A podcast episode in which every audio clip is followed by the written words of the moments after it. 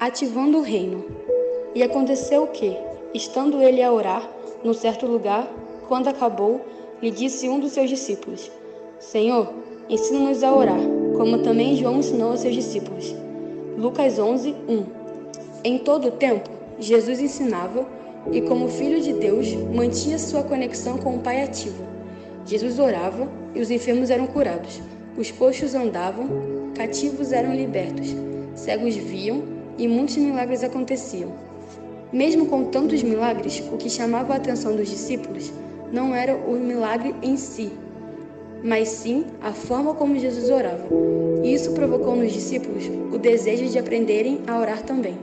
A postura de Jesus influenciava quem estava perto, assim como você também pode provocar nas pessoas que te cercam a mesma necessidade de se conectarem com o Pai.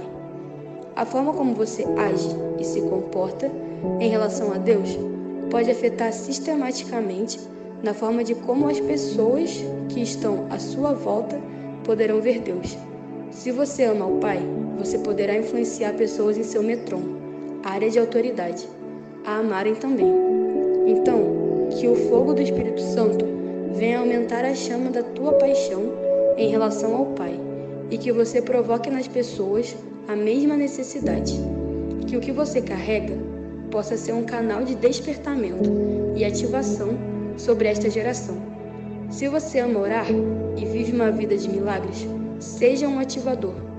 Você é filho e a criação espera ansiosamente para ser ativada através do seu relacionamento com Deus.